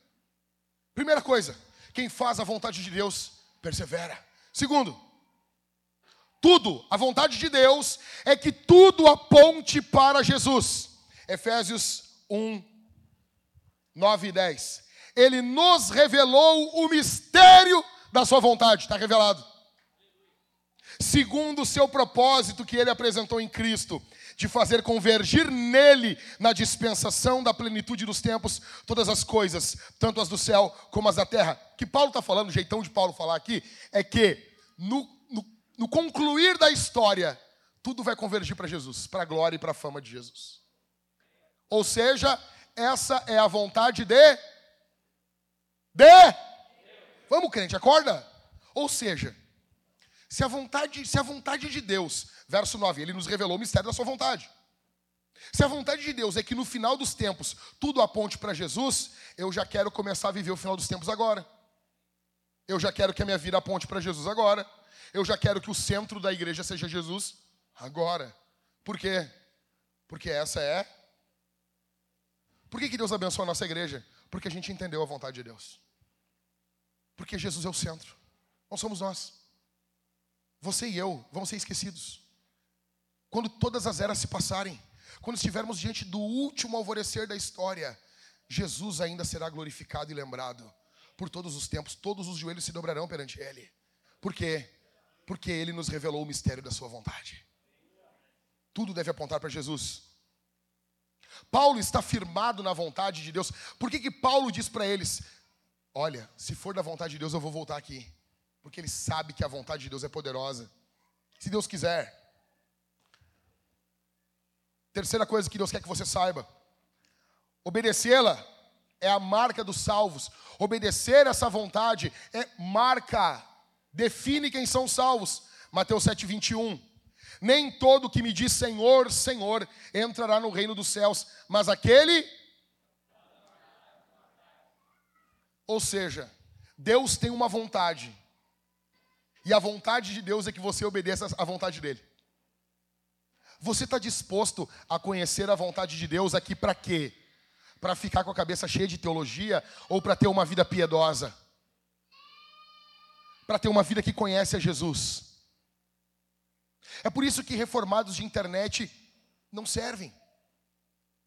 Porque os caras muitas vezes estão, estão decididos apenas a discutir, a discutir, a discutir, a discutir, a debater, a debater, a debater, a debater, e eles não têm as mãos com calos e os pés sujos no chão da igreja local.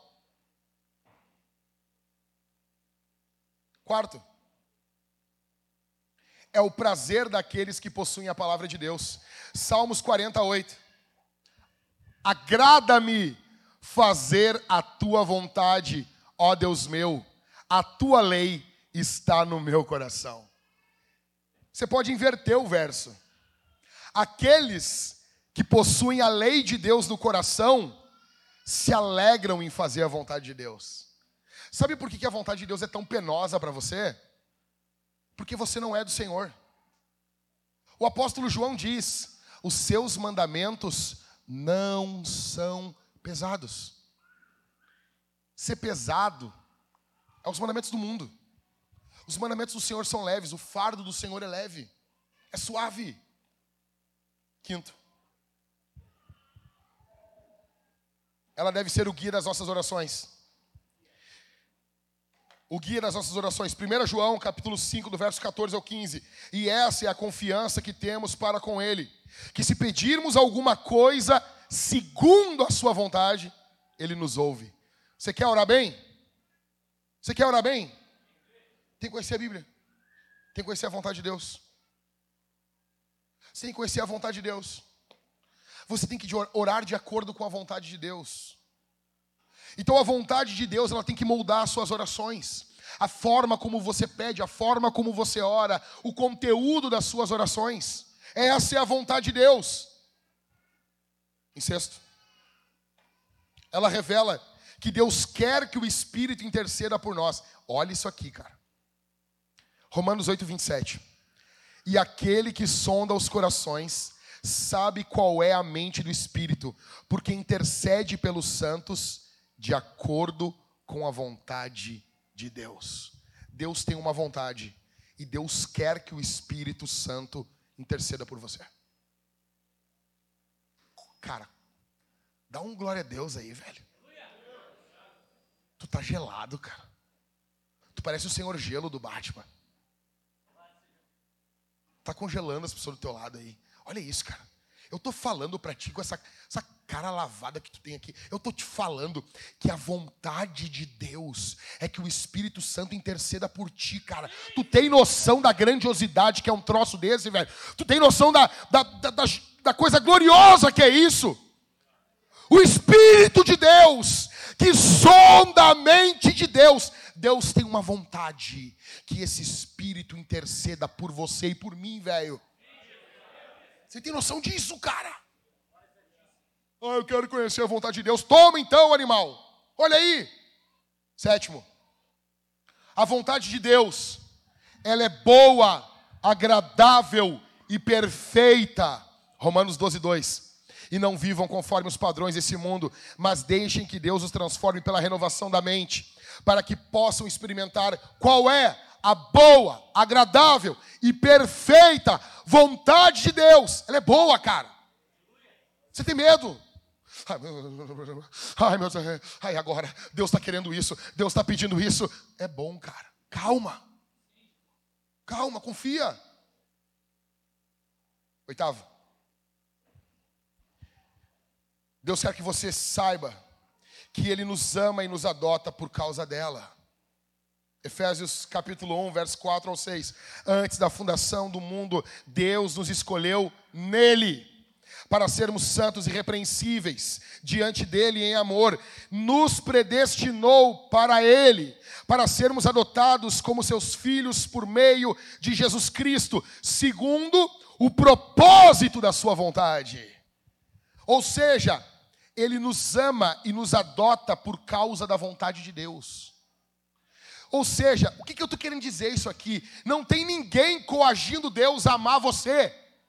Não tem ninguém com a faca no pescoço de Deus, forçando Deus a amar você. Ele ama você, porque isso faz parte do propósito da sua vontade, e nada e nem ninguém pode mudar essa vontade de Deus. Ele ama você.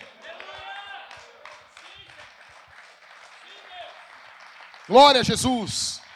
Em nono. Agora vai apertar.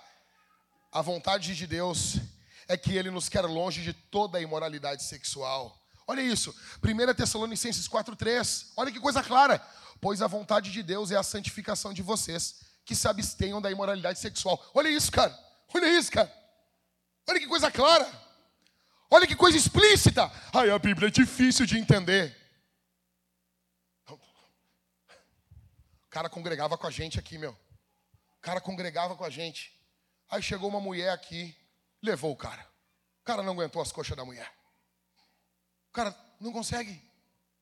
E não, porque, ah, porque vai ser diferente. Velho, tá claro na Bíblia, não tem profeta, não tem revelação, não tem sonho, não tem peido profético que desminta isso aqui, rapaz. Deus quer você longe da imoralidade sexual. Tá aqui, velho. Ah, eu quero conhecer a tua vontade, ó Pai. Tá aqui. Tá claro, cara. Pois a vontade de Deus é a santificação de vocês. Aí vai ter gente que vai dizer assim: ai, mas santificação não se resume a questões sexuais. Aí Paulo pega que você se abstenha da imoralidade sexual. Acabou. Acabou. Décimo. Vontade de Deus, que não sejamos murmuradores, mas gratos. 1 Tessalonicenses 5,18. Em tudo deem graças. Por quê? Eu estou revelando a vontade de Deus para vocês aí, ó. Tá aí, ó. Tá aí, ó. A vontade de Deus aí, ó. Pega nos teus peitos aí, ó. Décimo primeiro. A vontade de Deus é que o nosso testemunho de bondade cale os ímpios. 1 Pedro 2,15, porque assim é a vontade de Deus, que pela prática do bem vocês silenciem a ignorância dos insensatos você vai ser tão bom, tão cheio do Espírito, que quando o ímpio estiver na tua frente, você vai agir com bondade com ele. O cara vai ficar. Vai ficar até constrangido até nesse momento. Bah, isso aí até me constrange. Eu estava eu, eu falando mal de ti, te detonando e. Entendeu? Você, você vive como um salvo. Você vive como um salvo. A gente está andando de carro. Eu, eu dirigia meu carro como um ímpio. Aí Jesus foi me santificando, me santificando, me santificando. Aí demorou alguns anos. Nasceu minhas filhas, a gente vai ficando mais tendo mais noção. Eu estou começando a dirigir que nem um salvo. Tá? Eu não quero dirigir que nem pastor, porque pastor é tudo louco. Tudo louco. E eu estou começando a dirigir meu carro como um salvo. E eu, Thalita e eu andando de carro quando vê uma pancada atrás. Pau! Eu desci do carro bem rápido. E, cara, quando eu desci, o motoqueiro arregalou os olhos assim, e eu grudei o guidão dele e disse assim: Tu tá bem, cara? Ele, tô, tô, tô. E arrebentado meu para-choque ali. E eu tô, tu tá bem mesmo, cara? Tô. Daí juntei a peça da moto dele que caiu, entreguei. Cara, precisa de alguma coisa? Quer que eu te leve no médico? Ele, não, não. Então vamos orar aqui agora. Tá, tá. Aí eu orei por ele. Cara, mas eu bati no teu carro ali, quebrou ali. Fica em paz, meu. Tu tá bem, meu. Tô bem. Vai em nome de Jesus. Vai. Olha só, se um dia tu vê eu na rua, agarrado, já aconteceu isso, mas faz tempo. No pescoço de um cara, já faz tempo. Eu era pastor, mas. Mas Jesus perdoa, pastor, também. E eu estava agarrado no pescoço. Se um dia tu vê eu agarrado no pescoço de alguém e alguém agarrado no meu pescoço, esse é o Jackson. Esse é o Jackson. Se um dia tu vê eu na rua preocupado com o motoqueiro, esse é Jesus. Não sou eu, é Jesus na minha vida. E assim a gente cala a maldade dos ímpios. Deus quer fazer isso na tua vida e na minha. Terminando. Último. Deus quer que você saiba que a vontade de Deus é fortaleza para nós. Encerrando. Segundo Crônicas 27, 6. Assim Jotão, se tornou cada vez mais poderoso, porque dirigia os seus caminhos segundo a vontade do Senhor seu Deus. Paulo, Paulo disse: se Deus quiser, eu vou voltar aqui. Paulo estava confiando na vontade de Deus. Eu pergunto para você: você confia na vontade do Senhor? Você confia no, na vontade de Deus para sua vida? Você confia na vontade de Deus para o seu futuro? Você confia na vontade de Deus para o seu presente hoje? Você confia que o seu passado não foi um acaso, que ele pode ressignificar as suas dores e as suas angústias? Você quer entregar a sua vida a Jesus hoje? Você quer entregar os seus caminhos para o Senhor hoje? Você quer que Jesus tome conta da sua vida? Jesus chama você hoje para entregar sua vida para Ele. Você que está aqui nos visitando hoje, ouvindo esse pregador limitado, ouvindo esse pregador fraco pregando para você, gritando nos teus ouvidos. Eu grito. Sabe o que eu grito? Eu grito porque você não está gritando.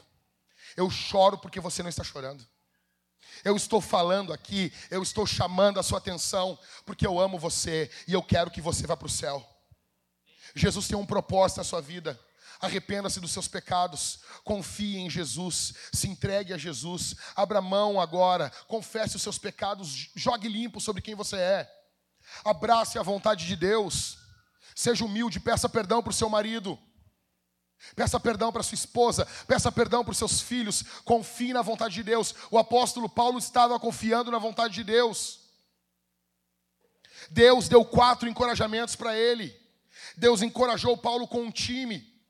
Deus deu um time fabuloso para Paulo. Deus encorajou Paulo com oposições. Deus encorajou Paulo com as palavras de Jesus. E Deus encorajou Paulo com a certeza da vontade dele. Quando eu e você confiamos na vontade de Deus, para nós, para os nossos filhos, a nossa vida fica muito mais leve. Deus quer encorajar você aqui. Deus quer que você saia aqui do culto corajoso confiando não em você, mas confiando na vontade de Deus. Amém? Se você não é cristão, eu gostaria muito que você nos procurasse depois aqui do culto. Chamasse alguém ali que está com a camiseta de voluntários. Nos chamasse. Dissesse: Eu quero entregar minha vida para Jesus. Eu quero confiar na vontade dele para minha vida. Talvez eu estou pregando para pessoas que estão distanciadas do Evangelho. Você está distante de Jesus e você sente que o chão está começando a se abrir embaixo de você, e você sabe para onde você está indo. Jesus ama você, Jesus perdoa você, Jesus resgata você, Jesus transforma você, Jesus pega você sujo como você está e ele limpa você, porque ele tem prazer em você, porque ele quer ter, porque ele quer fazer uma nova obra, ele quer fazer de você um novo você. Ele tem uma obra poderosíssima para fazer e concluir na sua vida. É Ele que começa, é Ele que termina. Ele conhece a sua história, Ele sabe todas as suas dores, tudo que você fez de errado e tudo que fizeram de errado para você. E Ele ama você e perdoa você. Se entregue hoje aqui para a vontade de Deus. Confie na vontade de Deus, não tenha medo. Não tenha medo. Nós vamos responder esse sermão em primeiro lugar, cantando. Nós vamos cantar a Jesus. Nós vamos fazer um barulho santo aqui, louvando a Jesus. Em segundo lugar, nós vamos comer e beber de Jesus. Nós teremos dois irmãos daquele lado, dois irmãos desse lado. Nós vamos sair do nosso banco, nos arrependendo dos nossos pecados, pedindo perdão pelas nossas mazelas. Nós vamos pegar o pão, mergulhar no vinho, cálice bronze, ou no suco, cálice dourado. Olha, ei, ei, ei. A gente faz isso toda semana. É muito fácil você fazer isso no automático. É muito fácil. É muito fácil você e eu fazermos isso no automático. Quem é que dirige? Já aconteceu alguma vez, Éder? Tu está dirigindo teu carro, aí quando tu vê, tu. Cara, nem me liguei que eu estava dirigindo. Será que eu passei a 40 no Pardal? E tu fica com aquela dúvida. Já aconteceu, Ricardo? Já aconteceu isso? Já aconteceu? E aí agora? Tu passou a 40. E tu fica, por que, que, por que, que acontece isso? Porque a gente faz automático. E a gente pode fazer isso com a ceia. CA no automático. Não faz isso. Não faz isso. Vem pensando nos teus pecados.